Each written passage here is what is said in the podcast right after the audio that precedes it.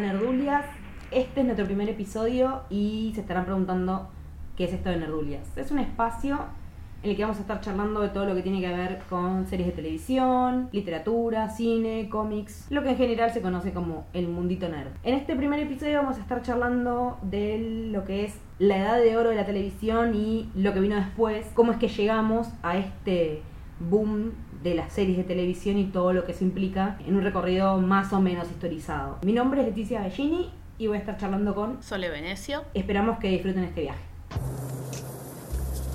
Diane, 11:30 a.m., February 24th. Entering the town of Twin Peaks.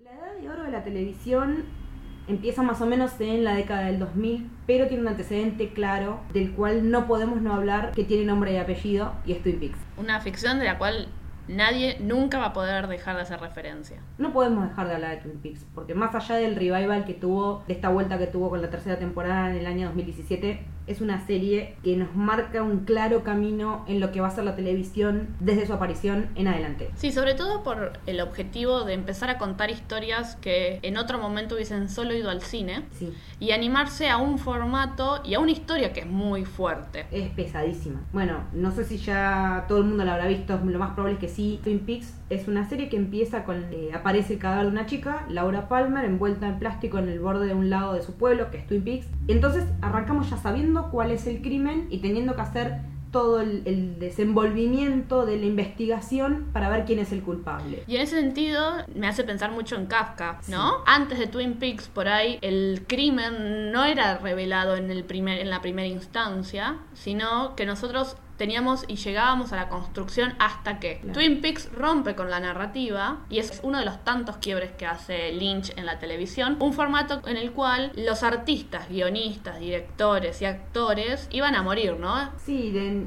de, de esa cuestión de que la televisión era entretenimiento más barato, más de más fácil acceso, porque era algo que se podía llegar a consumir de manera descartable, al que no se le da una entidad como la que le damos hoy. De hecho, Twin Peaks tuvo lo que eran las, las juntadas para ver la serie de grupos de amigos o familiares que se juntaban a verla, como que ver televisión fuera de alguna manera una celebración colectiva. Entonces Twin Peaks institucionalizó eso en su momento. Había juntadas de gente que al momento de verla comían el pastel de cereza y tomaban café, que eran las dos cosas por las cuales se moría la gente Cooper, que era el investigador que venía a resolver el caso. Y hoy por hoy también pasa lo mismo. Siempre hablamos de que Twin Peaks habla sobre un fenómeno cultural y una primera puerta hacia lo que vino después con estas series del Olimpo seriéfilo de las cuales siempre hablamos y que la realidad es que no hay ningún nombre que sorprenda en la lista. Six Feet Under, de The Sopranos, de The Wire. Y también podríamos llegar a sumar dos series de cadena que también fueron importantes un poco anteriores,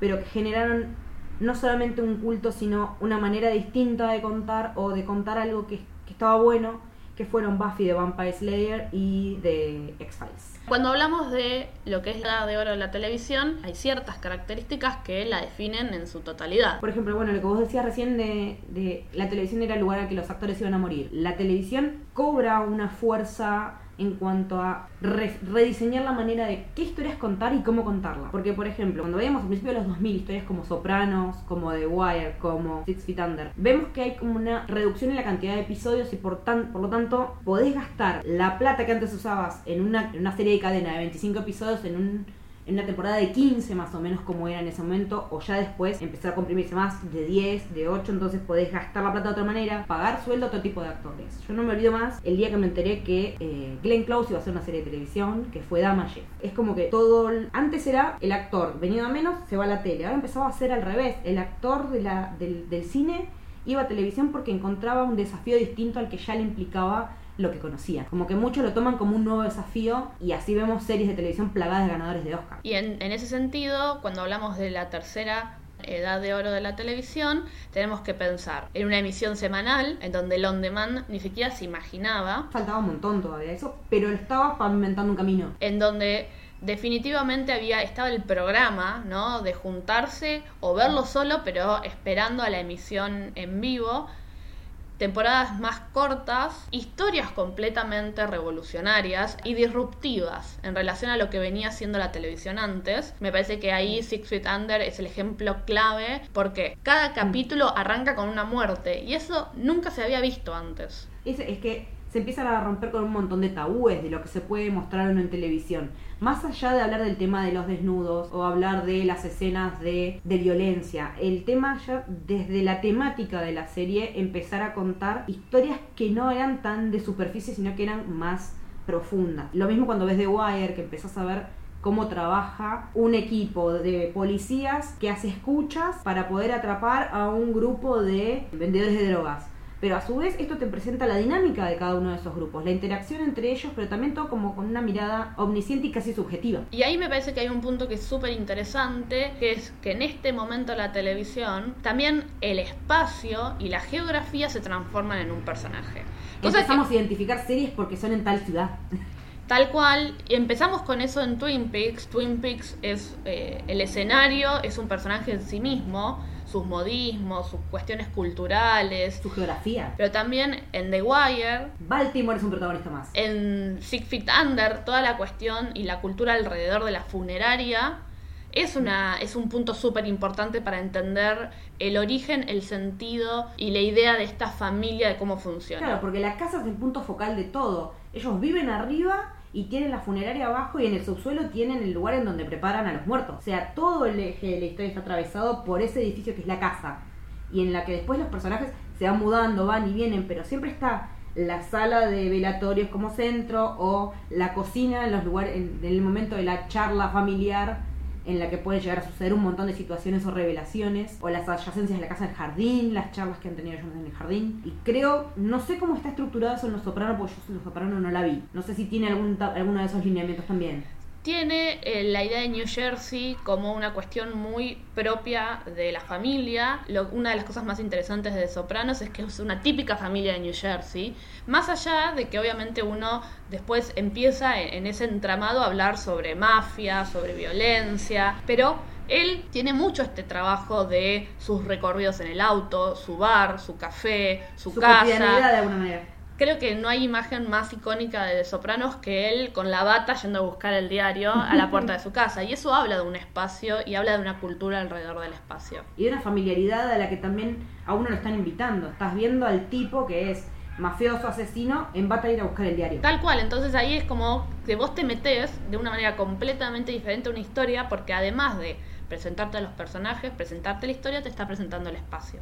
Y además te está presentando la psiquis de ese tipo que uno diría, este tipo tan eh, con una tarea tan macabra y qué sé yo, y en realidad tiene una cotidianidad que no puede ser tan distinta a la nuestra. Y todo esto es lo que en definitiva abre un gran portón a todo lo que pasó después.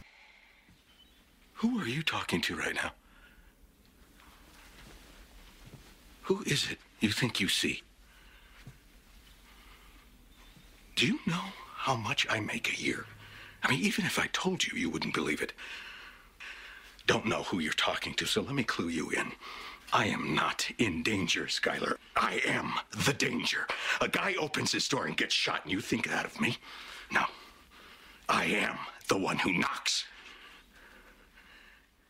Después de toda esta edad de oro de televisión que arranca a principios de los 2000, viene una serie que patea el tablero por completo, que es Lost, que estrena en el 2004. El tema es hasta dónde Lost es tan importante a nivel calidad versus otras dos series que sí podemos por ahí nosotras en particular ver como las verdaderas revolucionarias de este segundo momento que son Boardwalk Empire y Breaking Bad. Sí, quizás la pregunta es, ¿realmente Lost cambió la historia de la televisión? Mi respuesta es que no. Creo que eh, definitivamente Lost marcó un hito, pero de masividad versus de calidad. Para mí, desde mi mirada, creo que los momentos bisagras no son solo por masividad. Yo lo que veo en cuanto a los, yo veo, yo creo que sí, que es una serie que marcó un antes y un después, pero tiene que ver con esto que vos decís de la masividad. Yo lo que noté en su momento, porque yo estaba aprendida, es que Lost fue la serie con la que se notó que el, el, cambio del consumo. Lost fue la puerta de entrada para muchos para empezar a consumir series por otro lugar que no fuera la televisión semanal a la que tenías que esperar una semana para poder seguirla viendo. Con Lost, mucha gente se enganchó a mirarla cuando ya llevaba una, dos, tres temporadas emitidas, temporadas largas, de cadena de aire, como las que mirábamos la mayoría en esa época, y se empezaron a conseguir los DVD truchos, empezamos a aprender a bajar archivos de internet, empezamos a colaborar con páginas de subtítulos porque necesitábamos ver lo que pasaba lo antes posible. Pero hay una- un punto que es externo al mundo seriéfilo, pero que es súper importante, que es también que, por lo menos en Argentina, se empezó a popularizar tener internet en tu casa. Exactamente. Y eso obviamente te da otro tipo de acceso. Ya si vos te dabas un poquito de maña, no necesitabas esperar a la tele que lo emitiera, porque de hecho Lost se emitió por tele de aire en Argentina. Entonces ahí me parece que Lost definitivamente tiene su marca en la historia, pero cuando hablo de la última etapa de la- de la edad de oro de la televisión y series icónicas, en mi corazón hay otras dos. En mi corazón también hay una reina de esa época y es la serie de Walter White. Pero en mi corazón, y acá es donde nosotros siempre tenemos nuestro choque de reyes, Boardwalk Empire es la serie que realmente yo siento que se animó y cambió mucho la narrativa, aunque tengo que admitir que es una serie como mucho menos popular que Breaking Bad. Igual son dos series que a nivel producción tenemos, por un lado un titán que es HBO, que ya sabemos de lo que es capaz. Siempre HBO tuvo unos proyectos muy cuidados y muy bien producidos. Y estamos hablando de que Breaking Bad era una serie de AMC. O sea, vos quién sos AMC.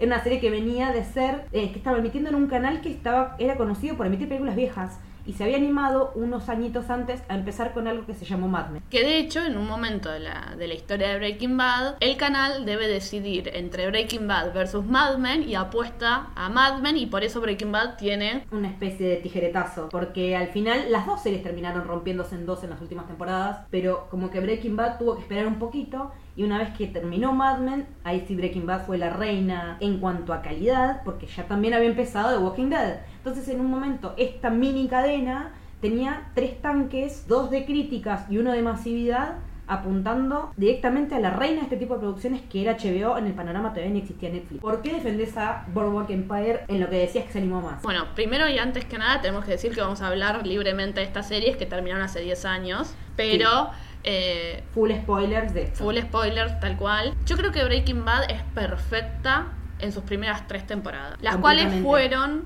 pensadas en conjunto y para mí es muy palpable y se entiende muy bien que esas tres temporadas fueron pensadas juntas y llevadas al canal como un proyecto Como un entero. cerrado ya, sí. En lo personal, y siempre vamos a debatir esto, para mí Breaking Bad falló en no matar a Jesse. Mm. Era un momento clave de la historia, en la cual además mi sensación es que después siempre sobró. Mm. Para mí siempre él, después de no morir, el personaje tuvo este conflicto de yo no debería estar acá. Cosa que no pasa en Boardwalk Empire, porque ellos sí se animan a matar a su Jesse Sí. sí se animan a matar ese pseudo hijo que Naki tiene. Y más, la escena en la cual lo asesina es sumamente poderosa. Es muy poderoso. Entonces mi sensación siempre es, si yo hubiese visto esto con Breaking Bad, estaría gritando. Mm. A mí me pasa al revés. Yo creo que Walter White no podía haber llegado a ser el personaje que fue y no tener un montón de los conflictos morales que tuvo de no ser por Jesse que de alguna manera le estaba marcando el paso. Jesse siempre fue el que de alguna manera u otra siempre estaba dudando de esto que hacemos está bien, por qué seguimos haciendo esto, esto no me hace bien. Al tipo que realmente le hacía ruido hacer lo que hacían era Jesse. Y de hecho Jesse es el tipo que en un primer momento tiene una situación en la que tiene que matar a alguien que es a- al químico que estaba trabajando con Walter White y cuando lo hace su mundo se hace pelota. Entonces en ese momento es cuando yo digo un personaje como Jesse sigue siendo completamente válido y no puede haber Walter White sin Jesse. I'd say we're both putting up a pretty good front. What did he promise you? More than you ever did. I keep my promises, James. And I'll make you one now. I will ruin you. All of you. Like a fucking child. You're the expert on children, aren't you? Broadwalk Empire es una serie que si bien tenía toda la maquinaria de HBO, nunca logró ese éxito que logró Breaking Bad.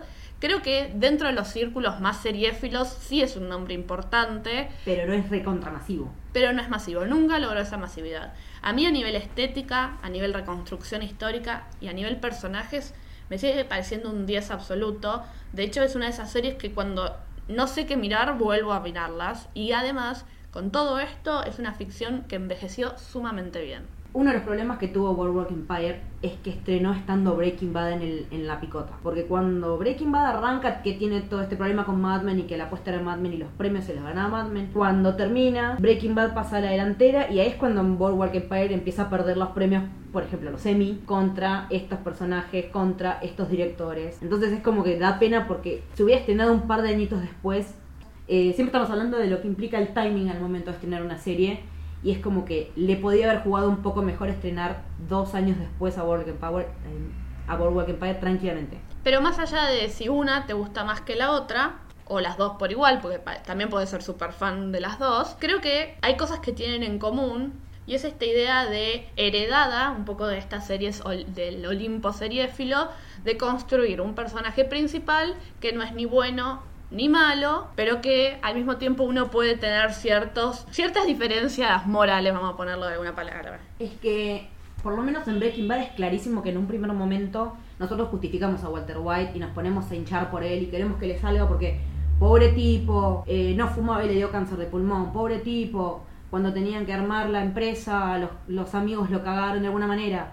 Pobre tipo, tuvo un hijo con parálisis cerebral. En un momento todo ese pobre tipo, como que empezás a decir, che, pero si este tipo está teniendo un regodeo en esto de tener poder, se le está yendo la mano. Mató a un pibe. Hay puntos de quiebre en los que uno va diciendo hasta acá llego con Walter White. Para mí el quiebre fue cuando mató al nene en el asalto del tren. Ahí dije, chao, te suelto la mano. Como aguante al personaje, ¿no? En cuanto a narrativa me pareció fascinante porque nunca lo había visto en la televisión. Nunca había visto que se animaran a matar a un personaje de un nene. Entonces ahí dije, esta serie está haciendo todo bien, está haciendo todo lo que nadie se animó a hacer. Eso es lo que la deja parada para mucha gente en el lugar de, la de una de las mejores series de la televisión y para mí en el lugar de la mejor, porque me mostró cosas que nunca había visto, que siempre había querido ver y que no sé si voy a volver a ver en un tiempo cercano. Con Brothers Empire lo que pasa es que ya el personaje principal es un mafioso. Entonces vos de alguna manera el concepto de mafia inevitablemente lo relacionás con alguien malo. Entonces la construcción y el trabajo se hace al revés. Vos aprendes que Naki tiene un montón de cosas que tradicionalmente no relacionarías con alguien malo. Y como esa fascinación que tiene con los nenes de la novia. humanizan a ese villano, que es un trabajo que vimos en De Sopranos. Por eso creo que tanto una como la otra logran y coronan esa edad de oro de la televisión, de alguna manera mamando todo lo que De Sopranos, The Wire, Feet Under y demás lograron generar. Igual también hubo otras series que estrenaron más o menos en esa época, que fueron, también que marcaron una época, como Héroes, que fue lesionadísima por el paro de guionistas de unos años después, pero que fue una serie que, tiene una primera temporada brillante, con un villano brillante que era Sylar. Tenemos Prison Break, que también lo mismo, series que sufrieron esa lesión de la cual no se pudieron recuperar, pero que tuvieron primeras temporadas brillantes que las seguís viendo hoy, se siguen sosteniendo. Eso es lo que tiene también esto de historizar épocas, ¿no? Podés ver determinado tipo de narrativas, porque también tenemos el tema de que por ahí estaba todo el, el- auge, la tendencia de las series como CSI, los procedimentales, que si bien no tenían el tipo de calidad que estamos hablando acá, era también otro boom, porque había un público muy receptivo a ese tipo de series. I've always loved getting clean. I love showers. I love baths. It's my happy place. Hemos llegado a lo que dentro de este recorrido en la historia de las series se dan a llamar Pic TV. ¿Qué es el Pic TV? La época en la que todo revienta por los aires y empieza a haber series de televisión por todos lados. No solamente tenemos más cantidad de series, tenemos mm, otro tipo de plataformas en la cual mirarlas, cantidad distinta en lo que es la oferta de internet y la oferta de, la- de los canales de televisión y empezamos a ver que hay un crecimiento exponencial en la cantidad de estrenos. Porque, por ejemplo, podemos decir que más o menos en 2018 se estrenaron 420 series contra cuántas más o menos en la época de The Wire, de Sopranos.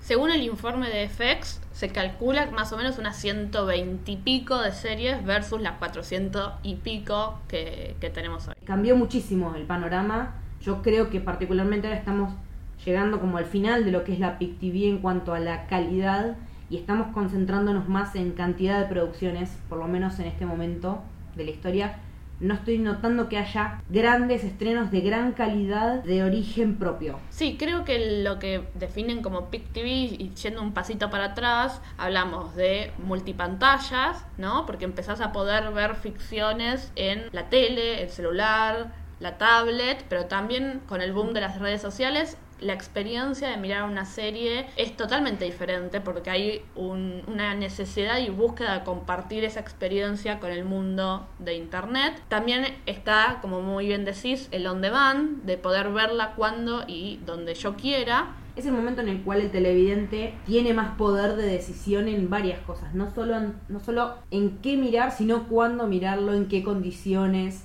en qué, en qué soporte. Y sobre todo eso, nosotros que por lo menos en Argentina, realmente solo con el PIC TV tenemos la posibilidad de ver en simultáneo ficciones que están estrenando en Inglaterra y en Estados Unidos. Cosa que jamás pasaba, porque cuando veías Lost por televisión en el año 2006 más o menos, cuando yo me enganché, había que esperar un año tranquilamente. Y si querías ver todo de otra manera, era cuando empezabas a comprar el CD pirata con varios capitulitos en ex vida adentro. Entonces es cuando realmente vemos que este cambio de reglas y esta aparición de nuevas plataformas nos da a los países de, segunda, tercera línea en cuanto a este tipo de... Nosotros no somos ni por asomo el primer público al que se apunta. Entonces, por lo menos tener esta oportunidad de llegar en estos tiempos, para nosotros es todo un avance. Sin duda, de hecho, nosotros que venimos hablando de series de televisión hace 12, 15 años, de pronto tenemos la experiencia para mí brillante de ir caminando por la oficina y que de pronto te frenen para pedirte un recomendado. Eso antes no pasaba ni loco, de hecho te miraban raro porque mirabas series de televisión, cosa que es una pavada, pero porque, como veníamos diciendo, ¿no? La televisión era la caja boba, hoy en el PIC TV el público se masifica, hay mucha más demanda y con eso también hay mucha más oferta porque también se está dando un cambio de configuración de negocios. Hoy por hoy, yo sé de mucha gente que dejó de tener cable y canjeó esa plata en suscripciones. Que tiene Netflix, tiene Amazon, tiene Fox Premium. Ahora, al momento de grabar esto, llegó hace poquito Stars. Y las que nos faltan todavía, porque no tenemos todavía acceso a la plataforma de DC, a la de Disney. Vamos a sumarnos recién en Latinoamérica en el 2020 Hulu, que también está, no sabe. La otra plataforma que está dando vueltas eh, es la que va a absorber a la DC, que es la de Warner. Entonces, hay una reconfiguración total del panorama televisivo, de lo que implica ver televisión no solo a nivel televisión historias, sino que también, por ejemplo, tenemos que tener en cuenta que Facebook compró los derechos para emitir la Copa Libertadores. Sí, se da una transformación cultural completamente diferente en lo que es el espectador alrededor de la televisión. Y ya la televisión no como una caja, sino como un mundo sin barreras. La televisión en este momento es una experiencia en sí misma. Yo creo que sí es una experiencia cultural, que esto que compartimos tiene que ver con un cambio cultural enorme porque hay un montón de significaciones que cambiaron a raíz del lugar que la televisión ocupa nuestras vidas. Cuando antes era un medio de distracción, de entretenimiento y de información, esto que estamos viendo hoy es otra cosa. Es una, experiencia, es una experiencia distinta en cuanto a esto que decíamos de la elección de contenido. Volviendo al ejemplo de Game of Thrones porque lo tenemos fresco. Cuando estábamos analizando una tabla de la cantidad de personas que miraron el final de Game of Thrones. Más o menos en Estados Unidos solamente 20 millones de personas comparado contra 100 que vieron el final de que era MASH. Entonces nosotros charlábamos sobre por qué semejante, o sea, y las series que estaban en el medio que eran Seinfeld, Friends, Fraser. ¿Cuál es la diferencia entre el año 70 y pico, creo que terminó MASH, con HBO ahora? HBO es un sistema pago, no es barato. No es barato para nosotros, no es barato en Estados Unidos, y aún así metieron 20 millones de personas en la primera noche sin contar las reproducciones posteriores. Por otro lado, también decís, la oferta está mucho más diversificada. Entonces, la gente que miró MASH, no sé si cuántas otras ofertas tenía para ver esa noche, no sé cuántas otras series tenían para ver. Estamos hablando de que si en 2018 se estrenaron 420, por lo menos eso es contra lo que compite Game of Thrones. Entonces es como que hay todo un, un contexto que dar en cuanto al momento en que decimos esto es un cambio cultural o no. Creo que es un cambio cultural enorme al que por ahí a veces conviene quitarle relevancia porque no sé si está todo el mundo preparado para entender que la ficción ha ganado un lugar en nuestras vidas mucho más fuerte del que tenía antes. Y que las maneras de, de consumir ficción ya no son netamente la literatura o las historietas, sino que la televisión es parte base de eso hoy por hoy. Desde mi punto de vista, siempre hago estos comparativos en donde la fotografía tuvo que la- lograr y ganarse el estatus de la pintura, en donde la televisión tuvo que lograr y ganarse el estatus del cine, y donde el mundo de las historietas tuvo que lograr y ganarse el estatus de la literatura tradicional. Entonces, frente a eso, yo creo que hoy estamos justamente en el momento en el cual la televisión logró, por una cuestión histórica y de presupuesto, llegar y permitirse contar historias que antes, tradicionalmente, hubiesen ido al cine, aunque el cine no fuese el mejor formato para él. Y ahí me parece que el ejemplo ideal es Chernobyl. Que el propio creador habla sobre la imposibilidad de contar una historia tan compleja y donde el concepto de tiempo fue tan importante en una película y por eso eligieron contarlo en una serie. Creo que con todo lo que estamos trabajando hoy de adaptaciones, de spin-offs, de precuelas, de secuelas, de adaptaciones literarias también, se abre el juego para seguir expandiendo este- esta, esta exploración, este universo, y pueden llegar a salir cosas muy copadas.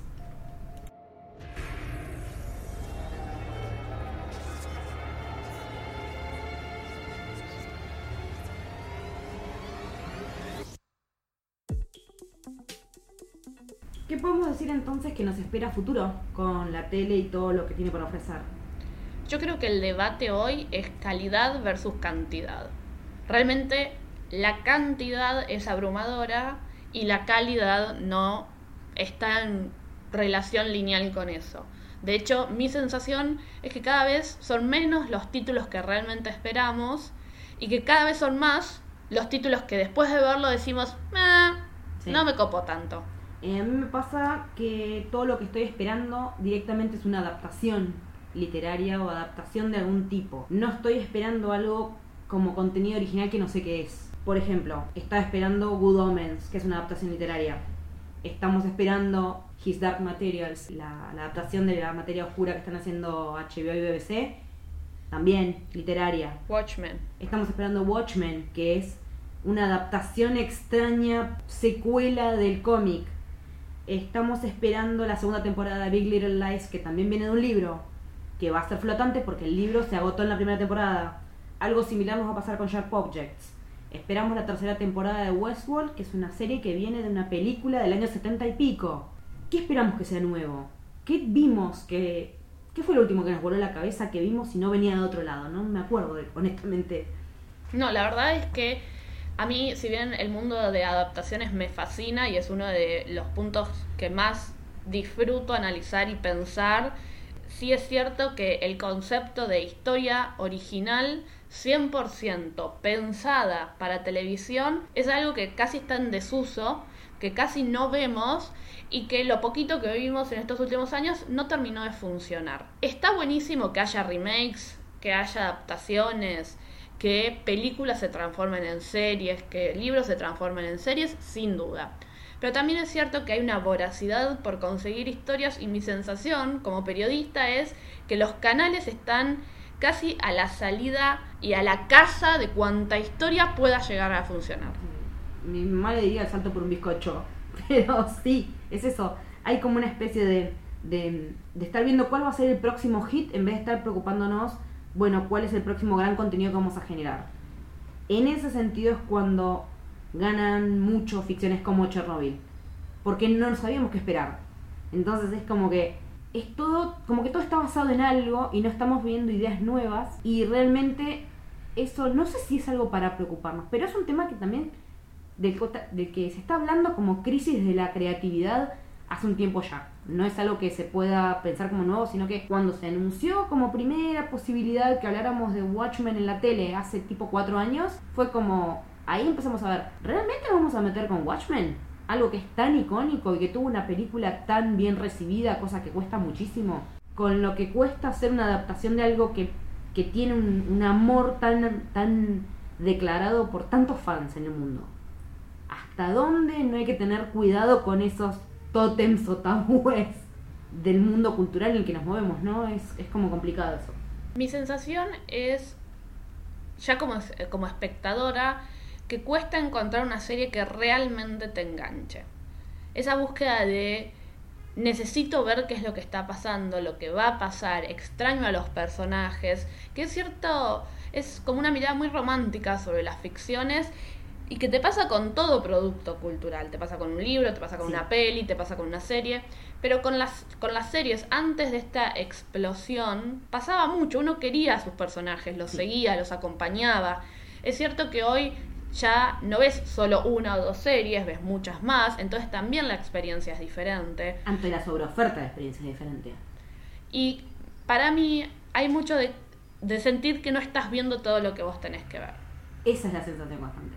De que te pones a ver en la aplicación que usas para seguir la se eh, para seguir qué series estás viendo y qué capítulo es el próximo que estén. Decís, me estalla la aplicación, me muero, tengo para ver 20 episodios estrenados en la semana, ¿cómo hago? Y cómo priorizo qué es lo que tengo ganas de ver. Si quiero saber qué pasó de fulano que me lo dejaron en un cliffhanger, o arrancar esta serie que tiene el actor que me gusta, o esta que es la adaptación de algo que me encanta. Entonces, el criterio de selección se torna complejo y se torna denso, porque te genera una especie de, aunque lo hagamos porque lo disfrutábamos, porque nos encanta, o porque también tenemos un interés profesional en esto, hay que tener ese tipo de valoración y a veces te genera como una especie de angustia no poder elegir. Angustia seriéfila. Angustia seriéfila. A mí me pasa, yo tengo un montón de aplicaciones ahora, un montón de series en la aplicación que digo, ¿cuándo voy a ver esto? Y esto otro, y esto otro. Se me escapó esta. Sin duda, y ahí es donde uno, en definitiva, creo que entra en crisis el concepto de selección. Hoy es muy difícil elegir qué ver y ahí es donde, de alguna manera, empiezan a tomar relevancia personas y perfiles de recomendadores, aplicaciones que te recomiendan, porque realmente el control remoto, el zapping, se volvió fuera de control. Es imposible. En definitiva, hoy la televisión está, sigue en una expansión, pero también es cierto que es necesario el debate sobre calidad versus cantidad y también empezar a entender que mirar una serie de televisión implica un momento tuyo y de la televisión. No siempre vas a estar dispuesto a ver determinada serie y a veces te engancha y a veces no. y es respetable que uno no esté de acuerdo o no le guste o que no te cope como haya, que haya pasado en tal o cual serie. Sin estar tratando al otro de que no entiende, de que no sabe, de que es poco inteligente. Hay que saber respetar también la diversidad de opinión. Insisto con que esta que pasó con Game of Thrones y todo el excesivo bagaje de opiniones y cosas que se dijeron, es perfectamente válido lo que todos opinamos. y es lo que hacemos también nosotros desde este lugar, invitar a la reflexión y a la charla, pero de un lugar desde compartir y desde el cual la opinión de cada uno tenga un lugar de, respeto en el cual arrancamos y desde ahí sí, discutamos lo que sea, de que si Breaking Bad o Boardwalk Empire, si matar a uno o al otro, pero siempre teniendo en cuenta que el otro tiene un porqué y tiene un un bagaje personal que hace que opine de determinada manera o tal otra y que eso nunca va a ser justificativo para estar denigrando opinión ajena solo porque es distinto. En definitiva, miren series, disfruten de las series y también de todo lo que es el fandom que muchas veces es tan maravilloso como terrible. Bueno, se nos termina este primer episodio de Nerdulias. Estuvimos charlando de todo lo que tiene que ver con la edad de oro de la televisión, eh, las series que consideramos marcaron esa edad de oro y hablamos de lo que fue el fenómeno de la PIC TV, cómo está llegando ahora como un momento de, de balance y qué panorama tenemos en la tele de ahora en más, qué podemos esperar con el tema de las nuevas tecnologías y la extremadamente gigante oferta de series que seguimos recibiendo. Mi nombre es Leticia Bellini, en redes me pueden encontrar en Twitter y en Instagram en arroba leticia-haller mi nombre es Sole Venecio y en todas las redes me encuentran como arroba Sole Venecio. Nos vemos en 15 días. Larga vida a las series. Chao.